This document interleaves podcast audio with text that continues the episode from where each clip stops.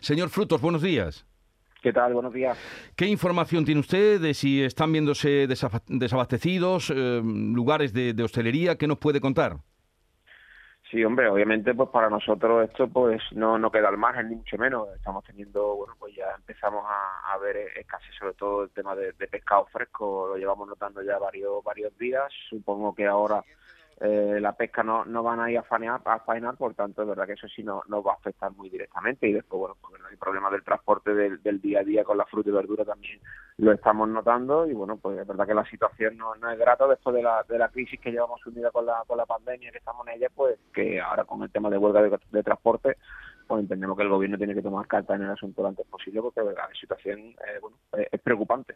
El pescado, por lo que usted empezaba, mm, va a persistir porque de momento hasta el miércoles no, eh, no se van a activar, lo que quiere decir que hasta el jueves eh, no habría pescado fresco. Mm, ¿Sabe usted de algún local que haya tenido que cerrar por no poder tener abastecimiento? Bueno, en principio no, estado, no estamos teniendo que, cerrar ningún, ningún establecimiento, pero bueno, esto obviamente poco a poco y si la situación sigue creciendo, pues eh, lógicamente habrá que plantearse en, algún momento esto. Esperemos que no lleguemos a, a ese punto, pero sí es verdad que, bueno, sobre todo lo que estamos hablando, la fruta, verdura, el pescado, eh, son al final materias primas que, que para nosotros es básica en la en la alimentación y sobre todo en las cartas que, tenemos.